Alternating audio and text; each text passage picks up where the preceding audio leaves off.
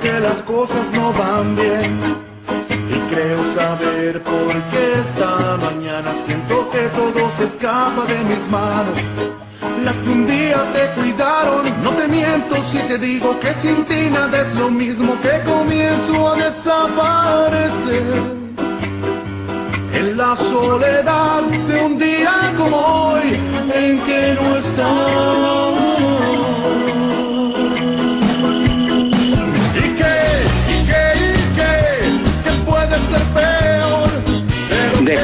Un día Albarán hoy. solo en la cabina de producción y hace de las tuyas, pero muy buena canción. Esta canción tiene su historia, es eh, la favorita de, de Guillermo Zulbarán, precisamente el que usted no conoce, eh, en las giras, en las giras de los toros, en las tardes, noches que, que trabajamos ahí en los cuartos de hotel o vamos en el camión o en el avión, pues es la, la, la número uno en la playlist de Guillermo Zulbarán. Eh, Bienvenidos a Círculo de Espera, soy Armando Esquivel, qué bueno que nos permite, que nos eh, da ese privilegio de poderlo acompañar en esta media hora en la que hablaremos de béisbol, en particular de la pelota mexicana, pero también tocamos grandes ligas. Hoy es miércoles eh, 10 de febrero del 2021. Estamos transmitiendo como todos los días de lunes a viernes ah, por medio de la frecuencia 1550 AM, amplitud modulada, un eslabón más de grupo cadena. Yo soy Armando Esquivel. Hoy con Guillermo Zulbarán en los controles, Juan Vega trabajando, nos va a poder acompañar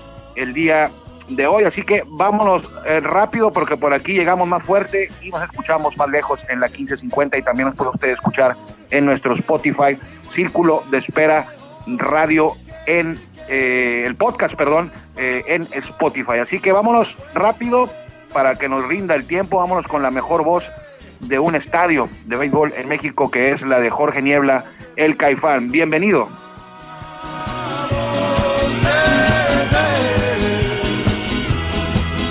Es el riesgo que debo tomar.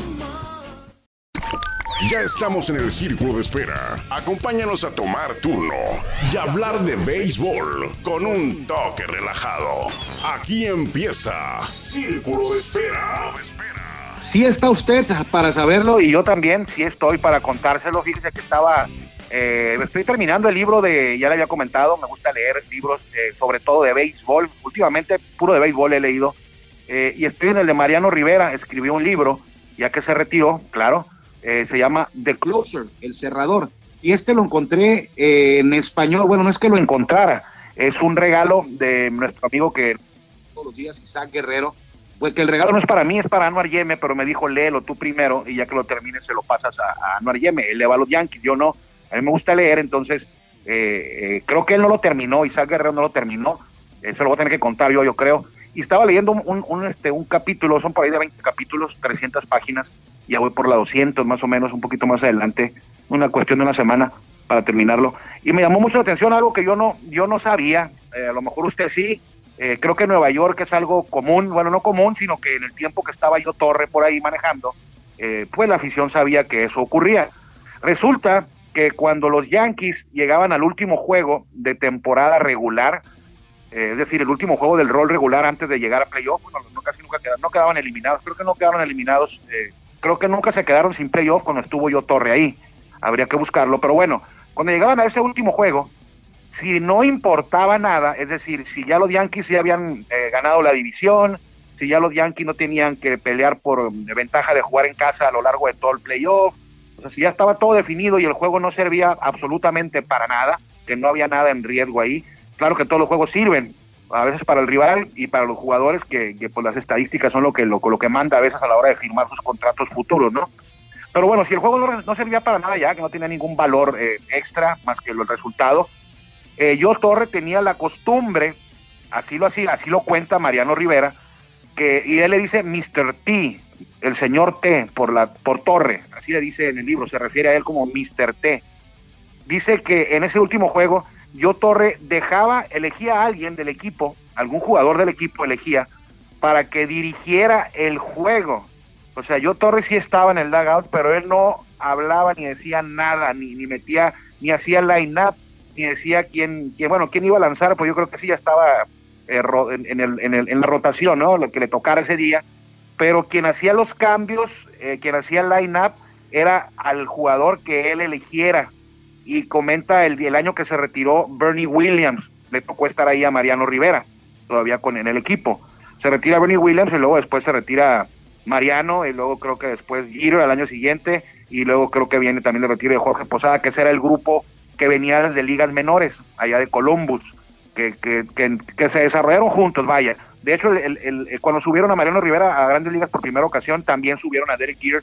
Y cuando lo bajaron a, a Mariano Rivera en ese mismo año, a la semana o a las dos semanas o a las tres semanas, también bajaron a Derek Jeter y luego volvieron los dos un mes o dos meses después y ya nunca eh, volvieron a pisar ligas menores, solo cuando tuvieron problemas de, lesiones y que se rehabilitaban por allá.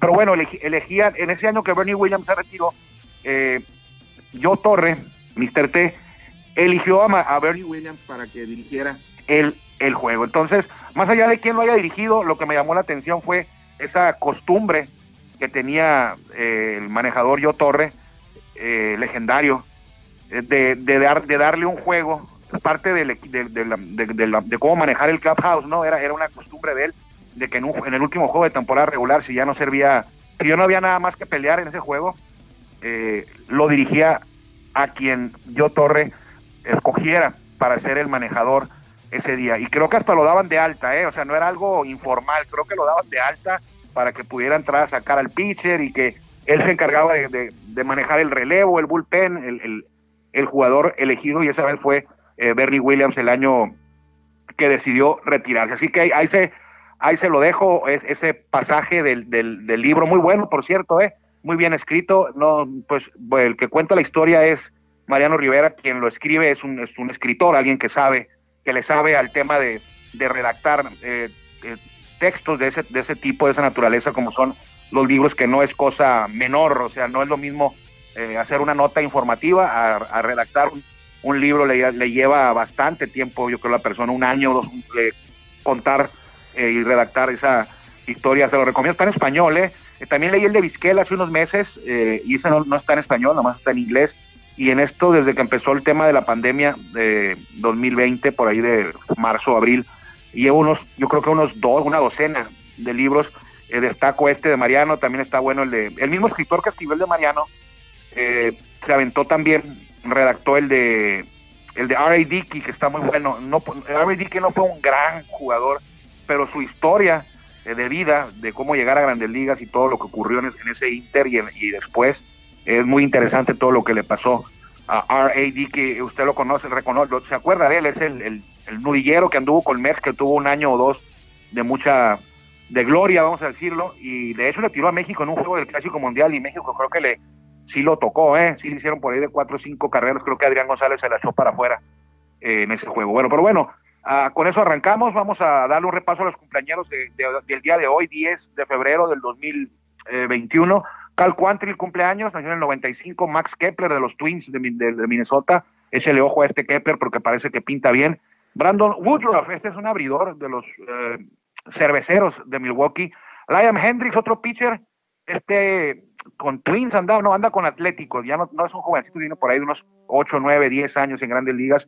Travis Darnaud también cumple años y me da mucho gusto felicitarlo, le mandamos un abrazo, un fuerte abrazo al buen amigo Luis eh, Cruz, eh, mejor conocido como el Cochito, jugador de los Toros de Tijuana, anduvo en grandes ligas, con los Dodgers, con los Yankees, creo que ahí se dice que tuvo algunas diferencias con Mark Maguire, que era el coach de bateo de los Dodgers, eh, que por eso no, no duró mucho en los, en, los Dodgers, habría que preguntarle a él eh, si es cierto. Así que el Cochito sigue activo, eh, sigue con toros y sigue en el invierno también lo acabamos de ver llegar a la final con los, ahora juega con los Naranjeros de Hermosillo, pasó muchos años con los Tomateros, ahora está con los Naranjeros, es su cumpleaños. Nació en el 84, a ver, vamos a sacarle pluma, tiene 6 para el 90, tiene 36 años. Luis Cruz ya no es un nene, ya está, es un joven veterano, más veterano que joven pero de corazón sigue siendo joven y sigue siendo un deportista de alto rendimiento y muy, muy trabajador y responsable. Eh, respeta mucho el, deporte, su trabajo. Alex Gordon se acaba de retirar con los Royals, fue campeón con ellos, siempre jugó ahí. en el 2020 se retiró, eh, le tocó la, la desgracia de hacerlo sin gente en la grada. Eh, terminó su carrera ahí con los Royals. Tipo, bueno, no, no, no se compara con Josh Brett, pero lo, lo que quiero comparar es que jugó todo, si no me falla la memoria, como siempre digo, estuvo toda su, el camino como beisbolista profesional en grandes ligas con los Royals de Kansas City. César Isturiz eh, cumple 40 años, me acuerdo de con los Dodgers. Lance Bergman, gran pelotero, de los Astros, con Ronero, eh, robusto, nació en el 76, quiere decir que tiene 45 años. Así es, Hiroki Kuroda, este pitcher eh, japonés que anduvo derecho, que anduvo con Dodgers y luego anduvo con Yankees, también cumpleaños hoy. El gran Lenny Dykstra, eh, muchos lo recordamos, sobre todo los de los de mi modelo o, o, por ahí, de los de 40, 50 años, más que nada por esa edad, al gran Lenny Dykstra eh, con los Phillies, con los Mets, creo que creo que estuvo, creo que fue campeón con los Mets, aguerrido, siempre traía un uniforme sucio, no porque no lo lavara, sino porque se peleaba todas, peleaba todas, cualquier base la peleaba. Y también el Salón de la Fama, este nació en 1894, Herb Pennock, fue un lanzador que al final eh, de cuentas siempre se le liga al tema del racismo. Hay una, hay un, hay una, no, no, no anécdota, pero hay quien dice que hay una, hay una frase que se la, que se la, lo hacen a él responsable de esa frase que cuando estaba Jackie Robinson, Herb Pennock era el gerente general o presidente de, creo que era gerente general o presidente, una de las dos, de los Phillies de Filadelfia y los Gallos acababan de debutar a Jackie Robinson. Dicen que Herb Pennock, quien nació un día como hoy, eh, le habló antes de la serie contra que los Dodgers fueran a Filadelfia a jugar, le habló al presidente de los Dodgers para decirle, eh, por favor, no traigas a ese negro a jugar aquí. No es, no es, mi, no es mi dicho, ¿eh? Dicen que Herb hizo ese, hizo ese comentario, esa petición al presidente de Doyers y siempre se le, siempre se le eh, puso esa etiqueta de, racista, pero eh, nunca se le nunca fue comprobado, pero todos era un secreto a voces que eso había pasado. Pues entonces eh, ese Herb Pennock en el Diamante fue un gran pelotero, un gran pitcher. Le tocó estar en la, creo que sirvió, hizo el servicio militar de la Primera Guerra Mundial, entonces, para que se dé una idea de dónde andamos. Esos son los cumpleaños eh, y acaba de, llegar un boletín, eh, bueno, no acaba, hace un par de horas, eh, de lo que hablábamos ayer para que vea usted que no estamos tan perdidos, si le sabemos más o menos un poquito. los sultanes de Monterrey acaban de confirmar, bueno, no acaban, hace un par de horas, que el manejador para la temporada, ayer decíamos que Roberto Kelly no era más el manejador de los sultanes, así lo habían dado a conocer los sultanes en un boletín oficial, y hoy también en un comunicado oficial del club eh, lo voy a revisar, no voy a ser que no sea oficial, no, creo que sí es oficial. Este, anuncian a Omar Rojas como el nuevo timonel para la temporada 2021 de la Liga Mexicana de Béisbol. Ayer lo comentábamos eh, con Juan Vega y yo le decía que era el candidato natural, que candidatos había varios, eh, pero natural era él. Él alegaba que, que, no creía porque decía que en el invierno lo, lo cesaron, pues él, él era el manejador en invierno y contrataron a Gerardo Álvarez, eh, para hacerse cargo del equipo en la liga en la temporada 2020-21 de la Liga Mexicana del Pacífico. Y lo hizo muy bien Gerardo Álvarez, eh, lo hizo muy bien, llevó el equipo a, a playoff y no nada más ahí, los pasó a la, ronda semifinal. Eh, y como lo habían cesado, él creyó, Vega argumentaba, mi compañero, que era él no creía muy probable que fuera a ser Omar Rojas. Sin embargo, recuérdelo, yo lo, lo dije ayer también hace tres semanas, Pepe Mais, mejor conocido como Joe Corn, eh, dijo que si no había gente en la grada para la temporada 2021, que era eh, probable que era que se iba a tomar una decisión de no contar con los servicios de Roberto Kelly por el por tema económico y que Omar Rojas, quien ya está ahí en el equipo, no es que lo hayan traído a Omar Rojas, Omar Rojas era como el coach de banca de Roberto Kelly, que Omar Rojas era el candidato a quedarse con el equipo. Así lo dijo hace tres semanas o un mes más o menos. Lo dijo en el 2021, en enero. Eh, no sé exactamente, casi dos o tres semanas. Y así ocurrió desde ayer, fue el cese de, Roberto Kelly o el anuncio de que Roberto Kelly no, pues no hay con queso las quesadillas, pues entonces eh, eh, contratan y hacen oficial hoy que Omar Rojas es el manager de los Sultanes para la temporada 2021. Omar no es un improvisado en esto, si usted ha seguido la Liga Mexicana de Béisbol debe de recordar que, por ejemplo, para no ir muy lejos, en el 2015 y metió a los acereros del norte a la final, a la Serie del Rey contra los Tigres de Quintana Roo, que perdieron los Tigres, que perdieron los, acereros, ganaron los Tigres en el 2015, y después en el 2016 y 2017 lo vimos eh, dirigiendo a Rieleros de Aguascalientes y le dio buena pelea en los dos años en el 16 también, creo que sí. En los dos años le dio gran pelea y también en el 18 a los Toros de Tijuana en playoff. La virtud de, Omar Rojas es eh, que recientemente los equipos que ha tenido se dice que son equipos eh, pequeños o chicos de rosters eh, modestos, vamos a llamarlo así, no, no son llenos de estrellas como, como el roster de Diablos, como roster de Toros, como roster de Tigres, como roster de Sultanes, de Acereros. Sin embargo, le saca el mayor provecho y los mete a playoff.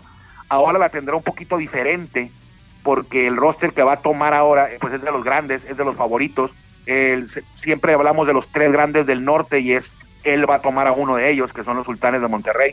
Eh, el otro es Toros y el otro es el campeón vigente Acereros del Norte. Así que con esta contratación, con este anuncio, eh, la plantilla, las vacantes para manejador ya se reducen al mínimo, porque hoy en la mañana en Béisbol Sin Fronteras hablábamos de que faltaban dos equipos de, confirmar manejador, pues ahora ya nada más es uno. Recuerde usted que ayer los, eh, el Águila de Veracruz anunció que Leo Rodríguez tercero eh, el, hijo de Leo Rodríguez, que acaba de fallecer, coach también de los sultanes, ahí también trabajaba Leo Rodríguez tercero, que tiene apenas 40 años, va a ser el manejador, es sobrino de Carlos Rodríguez, y no me falla el cálculo aquí, ¿eh? ¿eh? Leo Rodríguez, el que va a dirigir el Águila, que ayer fue anunciado, creo, lo voy a revisar, pero casi estoy seguro que es sobrino de Carlos Rodríguez, que jugó grandes ligas por allá en el 90, 91, con los Medias Rojas y con los Yankees, anduvo, jugó por ahí dos, tres años, creo que es tío de Leo Rodríguez, que va a ser manejador, va a debutar, al igual que el equipo, bueno, el equipo va a debutar como, como franquicia nueva, pero la plaza es la más vieja. De los que todavía juegan, Veracruz es la plaza más vieja. ¿Para qué le hecho mentiras? Si Veracruz jugó en el 1925, creo, 1926. Ahí andaba Veracruz ya, en el, equipo del, de Veracruz, porque recuerda que luego hubo un equipo que se llamó Azules de Veracruz, de Jorge Pasquel. Bueno, ese no jugó en Veracruz, jugaba en México jugaban en el, en el Parque Delta, jugaban en el Parque del Seguro Social, ahí, y así se llamaban, Azules de Veracruz, con sede en la Ciudad de México. Pues resulta que el, el, nieto de Jorge Pasquel es ahora el dueño del Águila de Veracruz, que estos sí van a jugar en Veracruz y están dejando el parque de, universitario. Se llama Deportivo Universitario Beto Ávila, está enfrente del estadio Luis Pirata, es el de entonces ahí van a jugar el ahí va a jugar el Águila de Veracruz, pero lo están remodelando, le tumbaron toda la zona de la barda, detrás de la barda, lo van a dejar eh, como nuevo y eh, moderno, le van a poner eh, pues zona de restaurante, zona de comida, perdón, lo van a dejar bien. No, no tengo todavía claro qué es lo que van a construir atrás de las bardas, pero lo van a dejar muy diferente, que de por sí no es de los estadios más tristones de la liga, El de Veracruz lo conoce también Guillermo Zulbarán, lo conozco yo, nos, tocó la fortuna de dar una vuelta ahí con los toros en el 2017, el año del campeonato, y no era de los, no es de los, pues yo creo que sí, eran, éramos, somos 18 estadios, eh, sí está entre los mejores 10, o, ahí anda en, el vecindario, por ahí. Entonces, Acereros, Pat Listas es el manejador, repite, es el campeón, tiene 53 años Pat Listas. Los toros de Tijuana, Omar Vizquel, han preguntado, gente me ha preguntado, eh, que nos escucha, si Omar Vizquel no, no será también cesado como, el, como Roberto Kelly, como Sergio Margatelo, por tema económico. Hasta el momento el área deportiva de Toros no ha hecho ninguna eh, mención al respecto. Le hemos preguntado, dice que Omar Vizquel eh, sigue firme. 53 años también de Omar Vizquel, la misma edad de Pat Listas. Consultar, ya estamos, Omar Rojas tiene 56 años, con Rieleros, estará Luis Carlos Rivera, tiene 42 años, Luis Carlos Rivera, él ya fue manager de, en la liga con los Bravos de León. Dos temporadas los metió a playoffs, lo hizo muy bien con un equipo que no se esperaba nada de ellos y los metió a playoffs. Eh, y ahora va a debutar él con los Rieleros. Estaba planeado que debutara con ellos en el 2020, pero bueno, ya sabe usted lo que pasó en el 2020, ¿verdad? Eh, los algodoneros, creo que sigue firme todavía Omar Malavé. También se anunció para el 2020, eh, porque él vino a suplir a, a Jonathan Cebes, que fue el manejador en el 2019 eh, y, para el 2020 anunciaron con nueva directiva, ah, el equipo lo tomó una nueva directiva y desde hace dos años, y para el año pasado iba a dirigir Omar Malavé, venezolano, eh, no pudo, pero creo que sigue firme para este 2021. Generales, pues, de lujo con Félix Fermín, 57 años, acaba de ganar la Serie del Caribe y ser campeón con las Águilas Cibaeñas en la República Dominicana. Zaraperos con el Chapo Roberto Vizcarra de los manejadores eh, de moda, vamos a decirlo así, en los últimos años. ¿Por qué? Porque ha ganado varios títulos en las dos ligas, ¿eh? Roberto Vizcarra entonces con Salapero, 53 años. Con Tecolotes vamos a ver debutar al gran Pablo Ortega, el maestro, Pablo Ortega, muchos le dicen el maestro, con 44 años. Y cerramos la zona sur con los mariachis de Guadalajara, que esta escuadra todavía no ha anunciado timonel. Hay quien dice que Benjamín Gil, hay quien dice que Sergio Margastelum, el área deportiva la directiva hace poco en una entrevista con Roberto Espinosa, colega de béisbol puro, descartó que fuera a ser Sergio Margastelum y Benjamín Gil. Eh, tenemos nosotros nuestros contactos y seguimos creyendo que va a ser el paisano Benjamín Gil ahí con los mariachis. Sabemos que la directiva es cuando le preguntas si va a ser manejador de Benjamín Gil y si va a ser, pero no te quieren decir, te dicen que no, que ni siquiera han hablado con él. Pero bueno, ahí, ahí han de estar mintiendo porque sí han hablado con él. Pero bueno, ahí lo dejamos. En la zona sur, eh, los Diablos Rojos, ya lo, lo comentábamos la semana anterior, Miguel Ojeda tomó el lugar de Sergio Mar Gastelum. Eh, los, tiene 46 años Miguel Ojeda. En los Bravos de León, eh, Tim Johnson, quien la última vez que lo vimos estaba con los Tigres o con los Piratas. Tigres o Piratas, ¿a quién dirigió Tim Johnson la última vez? Ah, yo creo que ha dirigido a los dos, pero la última vez que lo me acuerdo de él, que dirigió, creo que fue con Piratas de Campeche, si no me falla la memoria. Pero bueno, esa la dejo con alguno de los dos. Eh, Perico La Chispa Gastelum, que se llevó al Peque Valdés a su cuerpo técnico, por cierto, ¿eh? eh Pericos, eh, Carlos La Chispa Gastelum tiene 41 años. Guerreros, Eric Rodríguez tiene 41 años, es el manejador. va a suplir a Sergio Mar Gastelum, precisamente que había sido ascendido, vamos a decirlo así, a los Diablos Rojos del México y ahora se quedó como el perro de las dos tortas, ¿no? Sin los guerreros y sin los diablos. Pero bueno, Olmecas de Tabasco va a ver al debut de Pedro Meré. Fíjate que Pedro Meré, fíjense amigos, hubiera sido la, la, yo creo que los hizo campeones en el 2012, hubiera sido el candidato natural para dirigir al, Águila de Veracruz. Sin embargo, cuando se da el, anuncio de que el Águila de Veracruz regresa a, a la plaza de la Liga, regresa a la Liga Mexicana de Béisbol, pues ya Pedrito estaba comprometido eh, con Olmecas, una directiva nueva que lo está haciendo muy bien, ahí a cargo del, ingeniero Juan Carlos Mansur.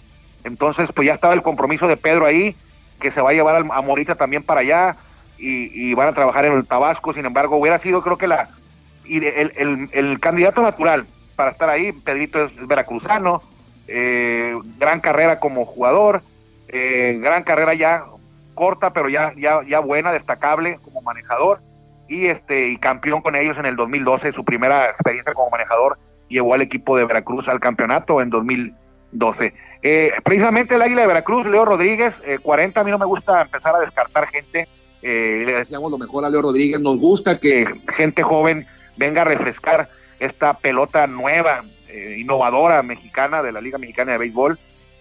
otro caso también parecido es el de Francisco Campos, quien no pudo debutar el año pasado con Piratas, pero lo va a hacer, si Dios quiere, este 2021 en un par de meses más, tres meses más.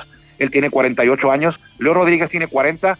En Leones tenemos a Jerónimo Gil, ya lo llevó a la final el, año pasado, él vino a suplir, ¿quién estaba ahí? A Luis Carlos Rivera, Luis Carlos Rivera empezó en el 2019 y lo suplió Jerónimo Gil, que era su coach de banca. Entonces ahora Luis Carlos va a estar con los Rieleros, estuvo en Bravos dos años, y luego en Leones, y luego ahora está, va a estar con los Rieleros Luis Carlos y Jerónimo Gil se queda. El año pasado, pues llegó, el año pasado no, el 2019 llegó el último, la última temporada que tuvimos en la Liga Mexicana, llevó a los Leones a la final y tuvo a Monclova abajo en la serie, ¿eh? Abajo en la serie, una vez que Monclova fue y ganó los dos en su casa y se coronó, ya le tocaba. Y por último cerramos la zona sur y cerramos este tema de la Liga Mexicana y sus manejadores con Adán Muñoz, quien es el manager ah, de los Tigres de Quintana Roo, 42 años. Fíjate que me, me llama mucho la atención y se me hace eh, muy bueno que de los 17 manejadores confirmados hay uno, dos, 3, 4, 5, 6, 7, 8, 9. 9 de los 17 confirmados, ya metiendo en la, en la, polla ahí, como decimos, a Omar Rojas, que tiene 56 años.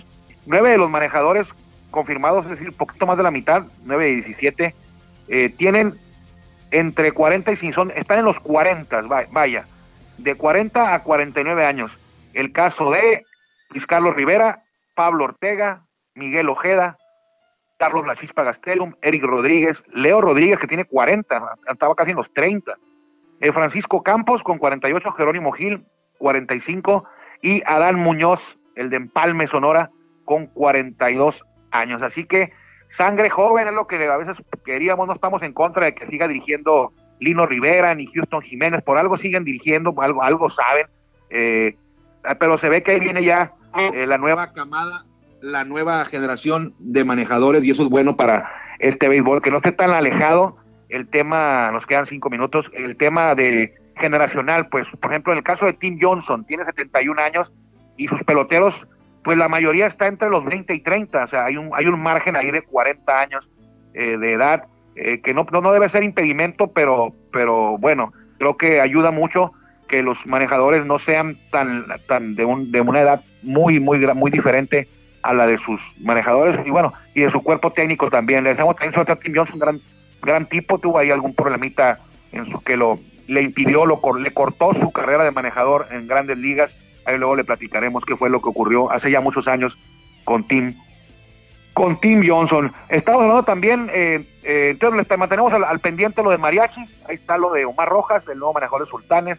Eh, precisamente los toros van a enfrentarse 12 veces a Sultanes, o sea que lo veremos a, a Omar Rojas. Y de la zona sur, veremos en Tijuana a Miguel Ojeda nada más. Porque de la zona sur solamente hay nueve juegos de los toros contra la zona sur. Tres son casa contra Diablos, otros tres de visita contra Diablos y otros tres de gira contra Pericos, contra Pericos de Puebla, allá en el estadio de los hermanos Cerdán. Así que este año los toros no se, no se van a enfrentar ni a los Bravos de León, ni a los Guerreros de Oaxaca, ni a los Olmecas de Tabasco, ni a el Águila, ni a Piratas, ni a Leones, ni a Tigre. Ninguno de ellos va a enfrentarse a toros, solamente a Pericos y a Diablos. Y el único equipo que va a venir a Tijuana de la zona sur es Diablos Rojos del México con todas las estrellas, se va a poder usted ver aquí a Jafeta Amador, a Iván, Terrazas, a Jumbo Díaz, a Jorge Cantú, a todos ellos lo va a poder eh, ver en el estadio eh, de los Toros de Tijuana. Y en la zona norte, pues ya sabe usted a todos, nos vamos a enfrentar a algunos más que otros, eh, a los Sultanes 12 veces, a los Acereros 9, pero hay equipos que no entiendo por qué no solamente los vamos a ver en tres, solamente se van a enfrentar en tres ocasiones, pues en una serie a Laguna los toros nada más se van a medir en, una serie. Y a los zaraperos en una serie nada más. Es decir, tres juegos contra zaraperos y tres juegos contra algodoneros en todo el año. Hay que tomar, tomar en cuenta que eh, la temporada 2021 será corta. Tipo la del Pacífico, bueno, mejor dicho, tipo las que tuvimos en el 2018. ¿De acuerdo usted? 2018 que fueron dos torneos, dos campañas, dos temporadas. Hay gente que no le gusta que le diga torneos porque dice que es de fútbol, pero bueno, no pasa absolutamente nada. Eh, así va a ser. Una temporada de, de, 66 juegos, 33 eh, en casa, 33 en gira, avanzan, ahora son nueve equipos por zona, avanzarán seis por zona, eh, van a jugar el primer playoff, el 1 contra el 6, el 2 contra el 5 y el 3 contra el 4, van a avanzar, esto no lo ha dicho la liga, pero yo les puedo garantizar que así va a ser, van a avanzar a la semifinal los tres ganadores de esas series y el mejor perdedor. Ya sabe usted lo que pienso yo de esa, de esa, de ese sistema de competencia, pero, pero es lo que hay. Eh, está bien. Eh, y eso ya ocurrió, eso de que avance el mejor perdedor. Yo me acuerdo, yo recuerdo que de hecho los los potros o los toros, a ver, los toros avanzaron, eh, les tocó competir a los toros en el 2004, la temporada histórica, con un sistema de competencia así. Y de hecho los Toros de Tijuana en el 2004 avanzaron a semifinal por el beneficio de, un, de, ese sistema de competencia porque perdieron la serie contra Sultanes de Monterrey. El primer playoff les tocó contra Sultanes de Monterrey y los Toros perdieron esa serie. Creo que 4-2 o 4-3 o no creo que haya sido 4-3, pero bueno, 4-3 o 4-2 fueron el mejor perdedor y avanzaron a la semifinal. Ahí en la semifinal se toparon con los Pericos de Puebla contra esos pericos que contra los que habían inaugurado. El primer juego de todo Tijuana en la historia un 17 de marzo en el Estadio Hermano Cerdán contra los Pericos de Puebla. Abrió Delvis Pacheco contra de Toros contra Pablo Ortega. Delvis Pacheco fue su debut y fue su despedida. Ese venezolano no volvió a pichar con los Toros. Eh, y al final de la temporada se los vuelve a encontrar eh, Pericos y Toros, pero ahora en, en, y andaba Pablo Ortega, fíjense, en, ese, en aquel tiempo se acaba de retirar el año pasado, en 2019 para que vea.